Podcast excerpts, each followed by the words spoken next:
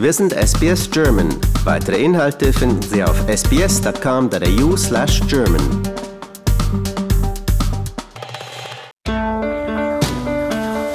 Herzlich willkommen zum Podcast Abenteuer lesen. Ich bin Adrian Blitzko.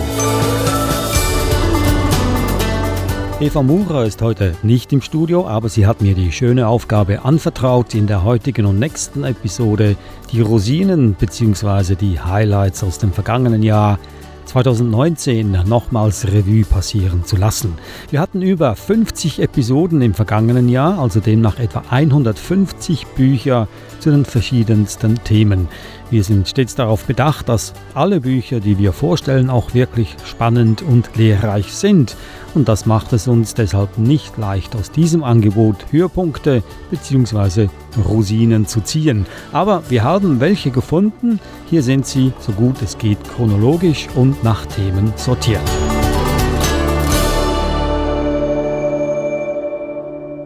Die erste Episode im Jahr 2019 stand ganz im Zeichen von Neuanfang, sei es, dass man umzieht, vielleicht auswandert oder gar flüchten muss.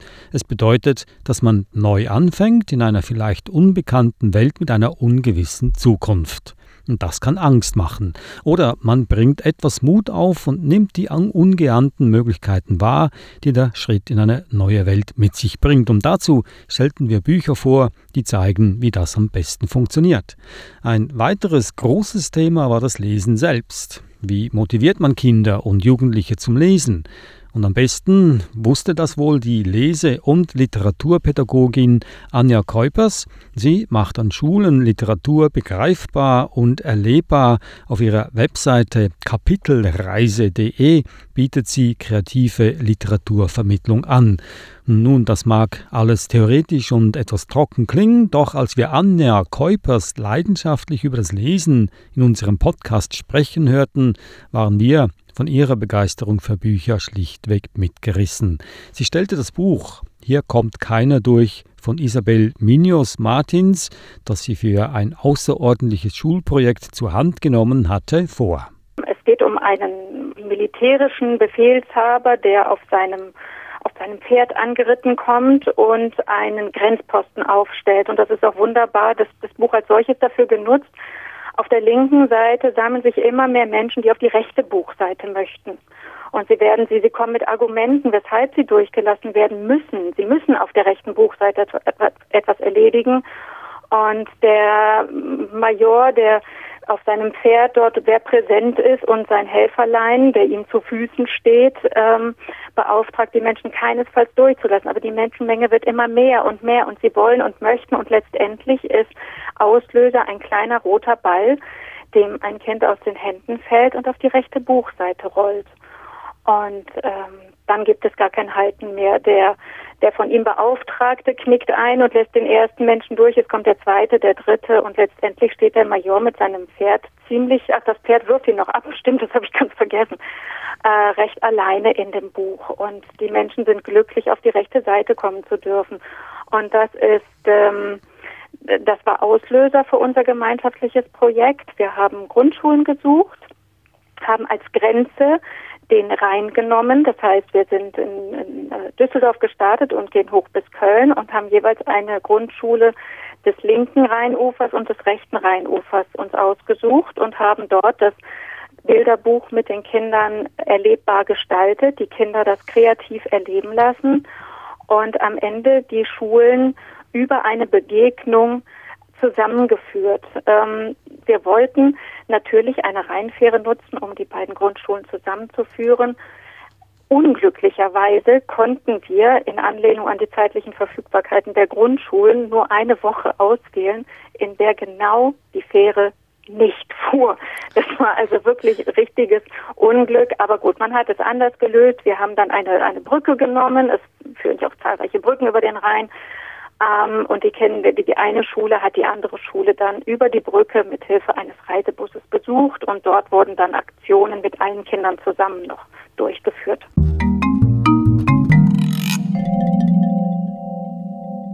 Eine Angst zu überwinden braucht manchmal ganz schön Mut. Wie das funktioniert, erzählte die deutsche Kinderbuchautorin Almut Weiler Andersson auf inspirierende Weise in ihrem ersten Bilderbuch Auf der Suche nach Rosa. Es ist nicht nur eine Geschichte vom Mutigsein, sondern auch gleichzeitig ein Familienprojekt, an dem ihr Ehemann mitgearbeitet hat und ihre Tochter die Hauptrolle spielt.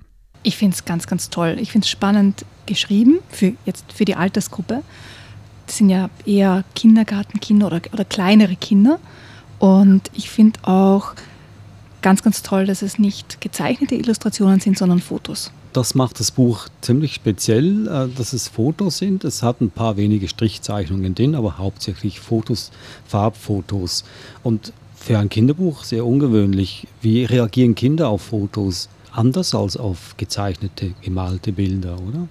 Ich kann jetzt nur von, von meinen Kindern ausgehen, also die finden das immer spannend. Almut Weiler Andersohn erzählte uns, was sie dazu bewegt hat, dieses Buch zu kreieren. Dazu ist es gekommen, im, das ist schon sehr lange her, wenn man denkt, dass jetzt 2019 ist, nämlich 2015 haben mein Mann, meine Tochter und ich ein halbes Jahr in Berlin verbracht. Mein Mann ist an der Universität hier in Sydney und hatte Sabbatical. Ich konnte mir auch frei nehmen.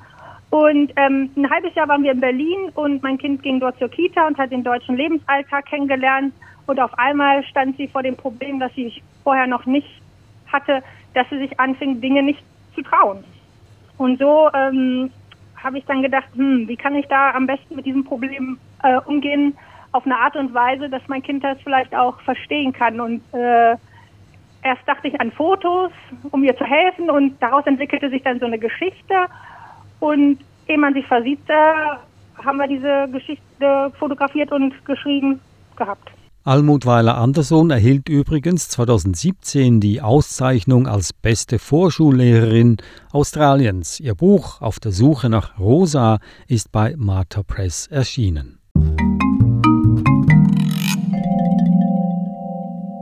Eva, du warst an der Frankfurter Buchmesse, die hat dieses Jahr natürlich in Frankfurt stattgefunden, wie immer jedes Jahr, vom 16. bis 20. Oktober.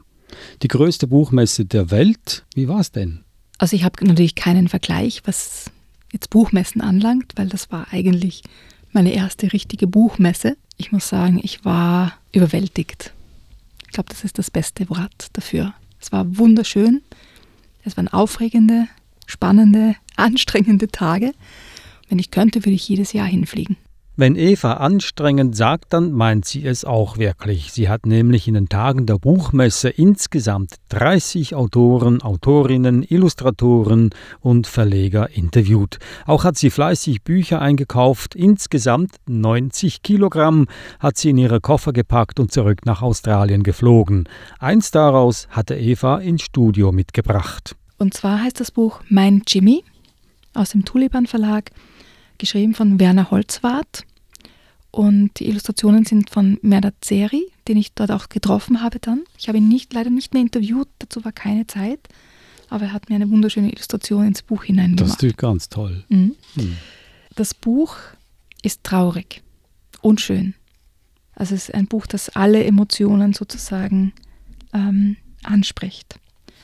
Also in dem Buch geht es um ein Nashorn und seinen Freund, das ist ein kleiner Vogel. Wenn du dich an die ähm, verschiedenen Dokumentationen von David Attenborough erinnerst, ähm, gibt es diese kleinen Vögel, die bei Zebras und Nashörnern ja. am Rücken sitzen und die ja. Maden rauspicken. Ja? Um die Freundschaft zwischen so einem Madenpickervogel und dem Nashorn Jimmy geht es. Der Dicke da unter mir, das ist Jimmy. Das Nashorn. Mein allerbester Freund. Und der Kleine auf mir, der mit dem spitzen Schnabel, das ist Haki, mein Madenhacker, der mir immer die Insekten vom Rücken pickt. Ohne ihn müsste ich mich jede Minute wie ein Affe kratzen. Und das bei meinen kurzen Beinen. Jimmy wälzt sich im Schlammloch, während ich gerade eine fette, leckere Made picke. Zack! Plötzlich kriege ich einen Schlammspritzer ins Auge und als ich wieder gucken kann, entdecke ich um uns herum, super versteckt, 300 Löwinnen. Nicht übertreiben, Haki. Na gut, drei. Jimmy, schrei ich, vorwärts, Attacke! Du, wo denn? Wie denn? Warum denn? Ich. Guck doch mal hinter dem Busch, am Felsen und in der Senke. Löwinnen! Du, kurz mit den Füßen geschart und dann vorwärts gestürmt, wie der schnellste Leopard. Und die Löwinnen? Umgedreht, Schwanz eingezogen und abgedüst. Haben wir gelacht. Ja, und einer Löwendame hast du mit deinem Horn sogar noch in den Po gepiekt. Wäre schön gewesen, Haki, habe ich aber leider nicht. Die waren sofort weg, und ich war ja auch schon damals nicht mehr der Jüngste. Und dann kam die Geschichte mit den Affen. Oh ja. Also sie erleben ganz viele Abenteuer gemeinsam. Aber wie du schon hörst, Jimmy ist nicht mehr der Jüngste. Er wird immer müder und müder, muss länger schlafen, sich länger ausruhen. Und eines Tages steht er nicht mehr auf. Und Haki bemerkt, dass da irgendwas nicht, nicht stimmt. Die letzten Wochen waren doch schön, Haki. Wie die ganze Zeit mit uns. Jeder einzelne Tag. Und bald wird für dich alles wieder gut. Wird es nicht? Wird es doch, Haki. Irgendwann wachst du auf und die Sonne scheint und ein anderes Nashorn kommt oder ein Zebra oder ein Nilpferd und dann hast du einen neuen Freund. Also es geht darum, dass der Haki versucht, das Nashorn den Jimmy umzustimmen. Nein, du darfst nicht sterben, weil ich verliere meinen Freund. Und der Jimmy ihm aber erklärt, dass es dann nicht zu Ende ist, ja, solange er ihn, also den Jimmy in Erinnerung behält, wird er quasi weiterleben. Und der Jimmy stirbt dann auch. Also ich habe, wie ich die Geschichte das erste Mal gelesen habe, auch wirklich geweint. Es ist wirklich traurig. Aber Haki findet ein Zebra, mit dem er sich anfreundet. Und so wie es der Jimmy vorhergesagt hat, ähm, erlebt er, erzählt er die Geschichten dem Zebra und den anderen Vögeln dort und lässt den Jimmy quasi in den Erzählungen wieder auferstehen. Die Geschichte geht sozusagen sehr, sehr schön aus, indem er neue Freunde findet.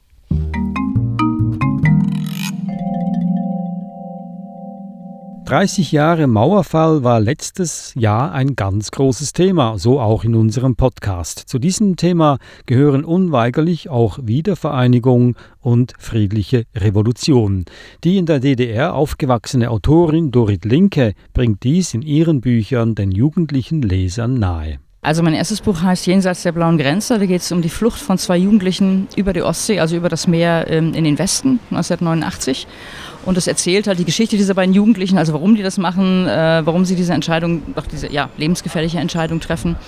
Ähm, eben vor dem Hintergrund auch der, der Geschichte, nicht der Geschichte der DDR, DDR, aber des Alltags, ne? also was, was sie erleben in der Schule, im Elternhaus und äh, vor dem Hintergrund der Politik, die halt gemacht wurde, sind historische Ereignisse eingeflossen. Es ist halt so eine, ja, so eine Chronik der 80er Jahre anhand von, von ja, Protagonisten, also Persönlichkeiten, die in diesen Figuren, die ich da erschaffen habe, ich habe ja Ihre Lesung gehört zu diesem Buch und was mich beeindruckt hat, war der, der Mut dieser Jugendlichen, sich ähm, ja, ins Meer zu werfen, im wahrsten Sinne des Wortes, und einfach loszuschwimmen und zu wissen, ich muss jetzt 50 Kilometer schwimmen. Und wenn ich das nicht schaffe, dann bin ich tot. Und das kann man sich ja als, als normaler Jugendlicher jetzt oder auch Erwachsener ja gar nicht vorstellen, wie das ist, jetzt in der Nacht, man muss das ja in der Nacht machen, weil sonst wird man erwischt oder eingesperrt, ähm, da loszuziehen. Sie sind ja selber auch Schwimmerin. War das je ein Gedanke? Ähm, also kein tatsächlich realer im Sinne von, ich mache das jetzt. Ich habe halt an der Ostsee als Rettungsschwimmerin gearbeitet, war sozusagen im Grenzgebiet tätig und habe halt auf die Ostsee geschaut. Und äh, ja, manchmal hat man äh, so blöde Gedanken gehabt, das Wetter war gut, irgendwie blauer Himmel, Sonnenschein, es war warm, so nach dem Motto, ja, jetzt könnte ich auch losschwimmen, ich würde das schaffen, so. Aber natürlich ähm, habe ich das nicht gemacht und äh, was heißt natürlich, es haben ja viele Menschen diese Entscheidung getroffen, aber ich war noch relativ jung, wie mit 17, 18, ähm, war der Gedanke nicht da ähm, und bei, auf, bei mir jetzt auch der Druck nicht so groß, jetzt unbedingt sofort ähm, raus zu müssen. Aber klar, diese Vorstellung, sowas zu machen, ist natürlich völlig absurd, wenn man auf dieses Meer schaut und auch nicht weiß, ähm, wohin soll man denn da jetzt schwimmen? Ne? Es ist ja auch eine Frage der Orientierung. Man sieht das alles nicht, wo, ne? in welche Richtung. Schwierig. Also, dass das Menschen tatsächlich gemacht und geschafft haben, ist natürlich ja, außergewöhnlich, aber es ist ein schwerer Weg. Also, auf gar keinen Fall einfach, aber es sind halt viele ja, in dem, gerade in dem Sommer 89 haben sich halt auch auf diesen Weg begeben. Ne? Das heißt, der Weg übers Meer ist natürlich erstmal etwas, wo man denkt, wow, Wahnsinn, aber genauso jetzt ähm, über Ungarn, über die grüne Grenze dann äh, zu flüchten, kann ja auch, können ja auch tausend Sachen passieren, sind ja auch passiert, sind ja auch Menschen noch gestorben in dem Sommer und, und wurden äh, irgendwie erschossen. Also das ist immer gefährlich gewesen, egal welcher Weg das war. Und ähm, die Ostsee ist da vielleicht sogar noch so ein bisschen im ersten Eindruck milder, weil da ja keine Patrouillen sind. Da schießt erstmal keiner, es sei denn, es kommen dann die Boote natürlich, aber die müssen auch erstmal darauf aufmerksam werden und wissen, dass da jemand schwimmt. Also man ist eher mit sich alleine dann in der Situation, was natürlich auch bedrohlich ist wenn es das weite Meer ist. Ne? Und das ist etwas, was Sie auch in, in Ihrem Text wirklich super gut rüberbringen, diese Einsamkeit und wie die Hannah, also die Hauptprotagonistin, dann auch so ein bisschen in ihre Fantasie abkippt und dass sie aber auch am Leben erhält, denke ich mir, ähm, und durchhalten lässt. Ich möchte nicht zu viel verraten, wie es ausgeht. Es gibt ein, ein, ich sag mal, semi-gutes Ende, weil sie schwimmt ja nicht alleine los, aber sie kommt alleine an. Und das ist so ein bisschen offen, was da, was da dazwischen passiert. Und wir wollen da jetzt auch nicht, nicht verraten und, und die Spannung rausnehmen. Aber ich denke mal, das ist, es ist wirklich ein, eine wahnsinnig tiefe Beschreibung, wie es jemandem geht, der in der Nacht alleine als Jugendlicher 50 Kilometer in die Freiheit schwimmt. Ja, klar, das ist natürlich, ähm, jeder, der Langstreckensport macht, weiß natürlich, dass man sich zwischendrin auch bei Laune halten muss, weil es ist dann mitunter auch ein bisschen langweilig. Ne? klar, was macht man in der Zeit? Und da ist die Fantasie natürlich, das kenne ich selber jetzt auch vom Schwimmen, so, ähm, da ist natürlich dann schon auch die Fantasie gefragt. Und ähm, ich habe auch viel blöd, äh, viele Sachen äh, gedacht, ne? manchmal Quatsch, manchmal habe ich irgendwie Gedichte rezitiert, weil, weil ich wusste, okay, jetzt es, es dauert eine Weile, ich muss irgendwas denken, ohne, ohne was zu denken. Es ist blöd irgendwie und und das ist natürlich letztendlich auch das, was ich erzähle, ne, auch eine, also Hannah macht das ja ähnlich, die hat auch so ein bestimmtes Repertoire im Kopf an Gedichten und ist ja auch eine Geschichte über die Kraft der Literatur, also wie Literatur einem natürlich auch am Leben und über Wasser halten kann in unterschiedlichsten Lebenssituationen. Ähm, das erzählt das Buch ja auch. Also wie wichtig das ist, auch die Fantasie zu haben und vor allem auch das eigene Denken und die eigene Sprache. Und das ist ja das, was ähm, in Diktaturen dann auch oft verloren geht, ne? weil die Sprache ist reglementiert, ist zensiert und wirkt sich langfristig natürlich dann auch auf das Denken aus, ähm, und das, was man glaubt, denken zu dürfen und am Ende dann auch zu können. Ne? Also am Ende ist man vielleicht auch gar nicht mehr fähig zu, zu, zu Fantasie, wenn der Prozess zu lange andauert. Und ja, das reiße ich natürlich nur in Teilen an, aber da steckt so ein bisschen dahinter, dass es einfach wichtig ist, in schwierigen Lebenssituationen natürlich dann auch wie auch Kraft aus Büchern und aus Literatur zu ziehen. Das war die in der DDR aufgewachsene Autorin Dorit Linke. Eva Murer hatte sie an der Frankfurter Buchmesse angetroffen. Ihr Buch Jenseits der blauen Grenze ist im Magellan Verlag erschienen.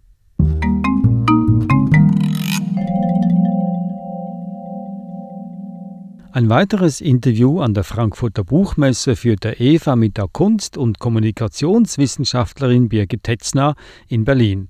Sie produziert Museumsführungen für Kinder und Erwachsene und schreibt auch historische Kinderbücher, bei denen sie viel Wert darauf legt, dass sie gut recherchiert sind, sodass der junge Leser auch Wissen mitbekommt. Das war eine ganz lustige Geschichte. Ich habe eigentlich für einen anderen Podcast für ein anderes Thema ein Buch gesucht über etwas mit Geschichte, also irgendwelche geschichtlichen Bücher und habe Fred den, ähm, bei den Wikingern gefunden.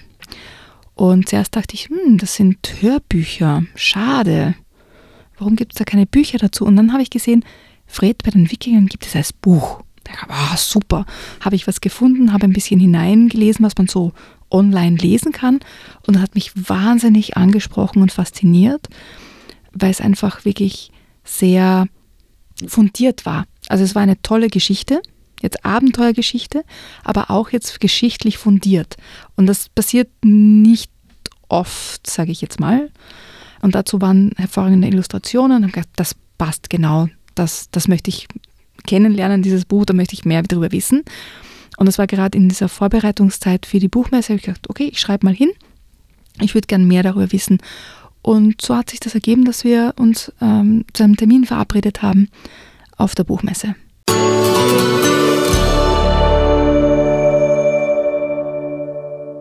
Liebe Birgit Hetzner, herzlich willkommen in unserer Sendung. Dankeschön, ich freue mich hier zu sein.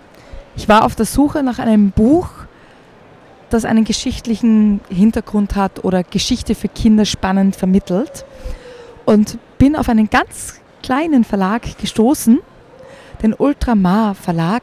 Was hat Sie auf die Idee gebracht, gerade geschichtliche Bücher oder geschichtliche Hörspiele zu machen? Angefangen hat es damit, beziehungsweise mein ursprünglicher Hintergrund ist, äh, dass ich Kunsthistorikerin bin und äh, für Museen Hörführungen schreibe und auch produziere, zusammen mit meinem Mann. Er ist der Sounddesigner und Komponist und der Mann mit dem Tonstudio. Und ähm, wir viele schöne, mit Vorliebe auch Kinderführungen produzieren. Und wir das immer so ein bisschen schade fanden oder immer noch finden, dass äh, nach, nachdem die Ausstellung dann vorbei ist, wir produzieren was ganz Tolles, manchmal mit mehreren Sprechern, sehr aufwendig und dann ist dreieinhalb Monate oder vier Monate später die Ausstellung rum und alles landet in der Schublade. Und das hat uns sehr leid getan. Und dann haben wir schon vor zehn Jahren mal äh, für eine Ausstellung hier Fried im Land der Sküten produziert. Das war unser erstes, allererstes Hörspiel.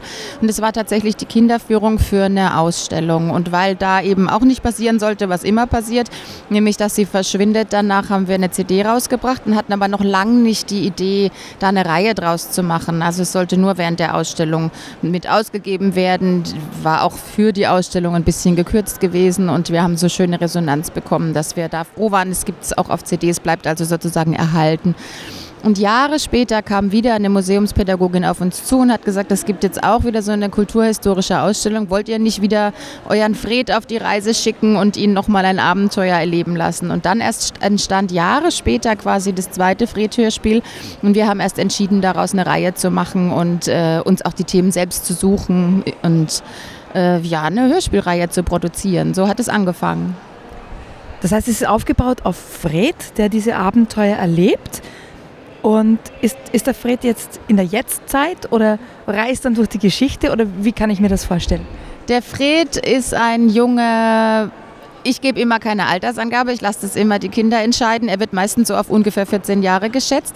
Er ist der Sohn eines Archäologen und ähm, hat daher schon so ein bisschen diesen Hang zur Kultur, hat auch natürlich immer jemanden in der Familie, den er fragen kann und verreist entweder mit seinen Eltern auf eine Grabung oder mit dem Opa Alfred in irgendwelche fremde Länder oder auf Klassenfahrt und fällt dann aus irgendwelchen Gründen durch die Zeit und erlebt dann die Kultur hautnah. Also er lebt dort ein Abenteuer und äh, es ist immer so ein bisschen die Sachinformation zwischen die Zeilen gewebt. Also er hat so seine ganz eigene Geschichte, aber er lernt natürlich auch sehr viel dadurch, dass er da zum Beispiel bei den Wikingern oder bei den Sküten lebt und die ihm so ein bisschen einfach seine Welt, äh, ihre Welt nahe bringen. Mit Fred im Land der Sküten hat es begonnen. Was war dann die zweite Hörspielreihe, also, oder das zweite Hörspiel? Das zweite Hörspiel war Fried am Tel Halaf und äh, das gewinnt leider gerade wieder traurige Berühmtheit, weil es im Norden Syriens spielt und gerade tatsächlich in einem sehr hart umkämpften Gebiet ist. Wir haben die CD jetzt im Frühjahr neu rausgebracht, beziehungsweise es war nötig, eine Neuauflage zu machen und wir wollten diese Neuauflage aber nicht machen, ohne den Krieg quasi außen vor zu lassen. Wir wollten es nicht unkommentiert machen und haben dann nochmal ein sehr umfangreiches Booklet dazu auch jetzt geschrieben, äh, in dem sozusagen die ganze Situation erklärt wird, dass so eine Grabung, wie sie Fred dort mitmacht, im Moment gar nicht möglich gewesen wäre. Und wir haben die beiden Archäologen, die sich sehr gut mit, diesen, mit dieser Grabung auskennen, auch nochmal extra hinzugezogen und um Rat auch gebeten, wie man mit diesem Thema umgeht. Aber es gibt es jetzt nochmal als Neuauflage mit einem sehr umfangreichen Booklet und das war also die zweite und dann ging es weiter. Jetzt muss ich es mal überlegen, was eigentlich die nächste war. Dann war, glaube ich, Fred in Pergamon. Das liegt für uns natürlich nahe, weil wir in, in Berlin das Pergamon-Museum haben und den Pergamon-Altar. Und danach kam Fred im Reich der Nofretete, auch wieder aus naheliegenden Gründen. Was war dann das nächste? Ich glaube, das nächste war dann schon die Wikinger. Da war wieder... Ähm, eine Ausstellung im British Museum in äh, London, die uns sehr gefallen hat und sehr gereizt hat. Dieses Thema hat uns einfach auch sehr gereizt. Wir sind dann da hingefahren nach London und haben uns die Ausstellung angesehen und dachten, ja, also das ist auch auf jeden Fall eine Reise für Fred wert. Und Naja, und dann kam so eins nach dem anderen. Also es sind mittlerweile, muss ich kurz überlegen, sieben oder acht Hörspiele und das erste Buch ist jetzt dieses Jahr im Frühjahr erschienen. Und das erste Buch liegt vor uns, das ist Fred bei den Wikingern, Jarl Ragnalds Vermächtnis. Und wenn ich mir so den, den, das Cover ansehe, das sieht schon sehr abenteuerlich aus. Ich sehe da ein, ein Wikingerboot mit dem Drachenkopf vorne oben. Ich hoffe, es ist ein Drachenkopf. Ja. Und ähm, im wilden Meer, also es sieht sehr stürmisch aus. Ähm, worum geht es in dieser Geschichte? In diesem Abenteuer, bei Fred bei den Wikingern, fährt Fred mit seinem Opa Alfred nach äh, Dänemark. Da gibt es in Roskilde in der Nähe von Kopenhagen ein ganz tolles Wikinger-Schiffmuseum. Dort bauen Archäologen aufgrund von Originalfunden Wikingerschiffe nach. Und die bieten dort Touren an für Erwachsene und eben auch für Kinder. Die können dort segeln wie ein echter Wikinger, wie man es damals gemacht hat, im Fjord.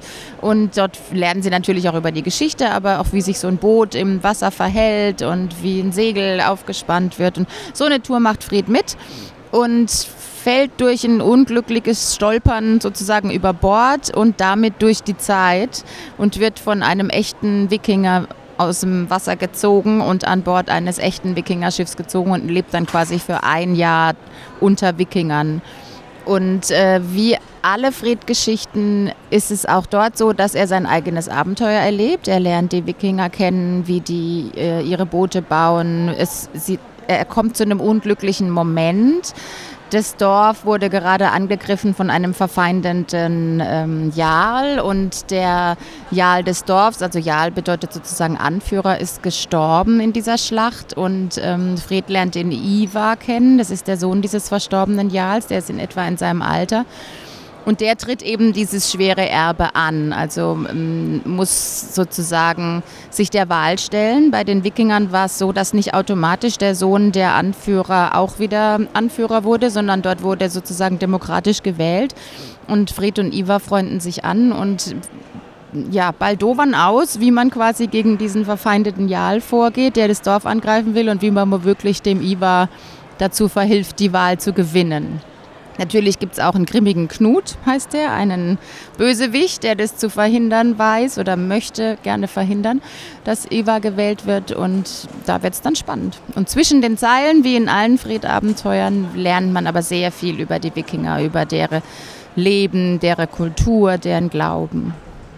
Das heißt, der Anfang der Geschichte spielt eigentlich in der Realität. Also es gibt diese, dieses Wikinger-Museum oder diese Wikinger-Ausstellung wirklich, wo man Boote bauen kann, Boote segeln kann. Es fängt eigentlich immer in der Gegenwart an. Aus irgendwelchen Gründen fällt der Fred durch die Zeit, weiß nicht warum und er weiß vor allen Dingen auch ganz oft nicht, wie er zurückkommt. Und das ist für die Kinder auch immer spannend, für die zuhörenden oder lesenden Kindern dann ähm, rauszufinden, wie der Fred eigentlich wieder es schafft, zurückzukommen. Es gibt nicht irgendein Portal oder irgendeinen Schlüssel, mit dem das immer passiert, sondern das ja, gehört zum Plot der Geschichte, dass man da warten muss. Jetzt ist es oft so in, in ganz vielen Geschichtsbüchern für Kinder, dass alles sehr ein bisschen geschönt ist oder mit, mit sozusagen mit den historischen Begebenheiten nicht ganz so genau umgegangen wird. Sie haben vorher gemeint, Sie sind Kunsthistorikerin. Das heißt, ich nehme jetzt einmal an, dass Sie auch wirklich an der Geschichte interessiert sind, am geschichtlichen Hintergrund. Wie ist das bei Fred und bei den Wikingern mit dem geschichtlichen Hintergrund? Ich bin da sehr streng. Also die wissenschaftliche Grundlage, die muss bei mir absolut wasserdicht sein. Und das kommt sicher aus meinem Hin oder durch meinen Hintergrund, dass wir viel für Museen auch arbeiten und da muss es natürlich sowieso stimmen. Und ich habe auch immer eine, also ich gebe auch m, hm, bibliografische Angaben im Buch, also man kann nachvollziehen, woher ich meine Informationen habe und ich lasst oder beziehungsweise ich, ich nutze oft die Gelegenheit, die Fred-Hörspiele mm, im Zuge von einer Ausstellung entstehen zu lassen, weil ich dann die Wissenschaftler sozusagen am runden Tisch habe oder erreichbar habe und auch mal nachfragen kann, wenn ich nicht weiter weiß oder die können mir nochmal einen Literaturtipp geben. Also es ist mir ganz wichtig, dass die, ähm, die historische Begebenheit nicht nur die Kulisse ist für eine Geschichte, sondern dass es auch tatsächlich alles gut recherchiert ist und also ja, absolut wasserdicht ist. Birgit Tetzners Buch Fred bei den Wikingern, Jarl Ragnalds Vermächtnis ist im Verlag Ultramar Media erschienen. Und das war's fürs Erste. Die Höhepunkte aus dem vergangenen Jahr 2019. Wir haben noch mehr nächste Woche zu den Themen Mama und Papa Blogger, Natur und meine Umwelt, Bilingualität aus Sicht der Kinder, wie sie ihr Kind dazu bringen, Mathematik zu lieben, im Garten zu arbeiten und wie es mit Tod und Traurigkeit umgehen kann. Das war der Podcast Abenteuer lesen. Hinterlassen Sie doch einen Kommentar, denn damit machen Sie andere darauf aufmerksam, dass es uns gibt. Schauen Sie sich auch auf unserer Webseite um sbs.com.au-german. Wenn Sie auf Anhören klicken, finden Sie alle unsere Episoden von Abenteuer lesen. Tschüss, ich bin Adrian Plitzko. Wir hören uns wieder nächste Woche.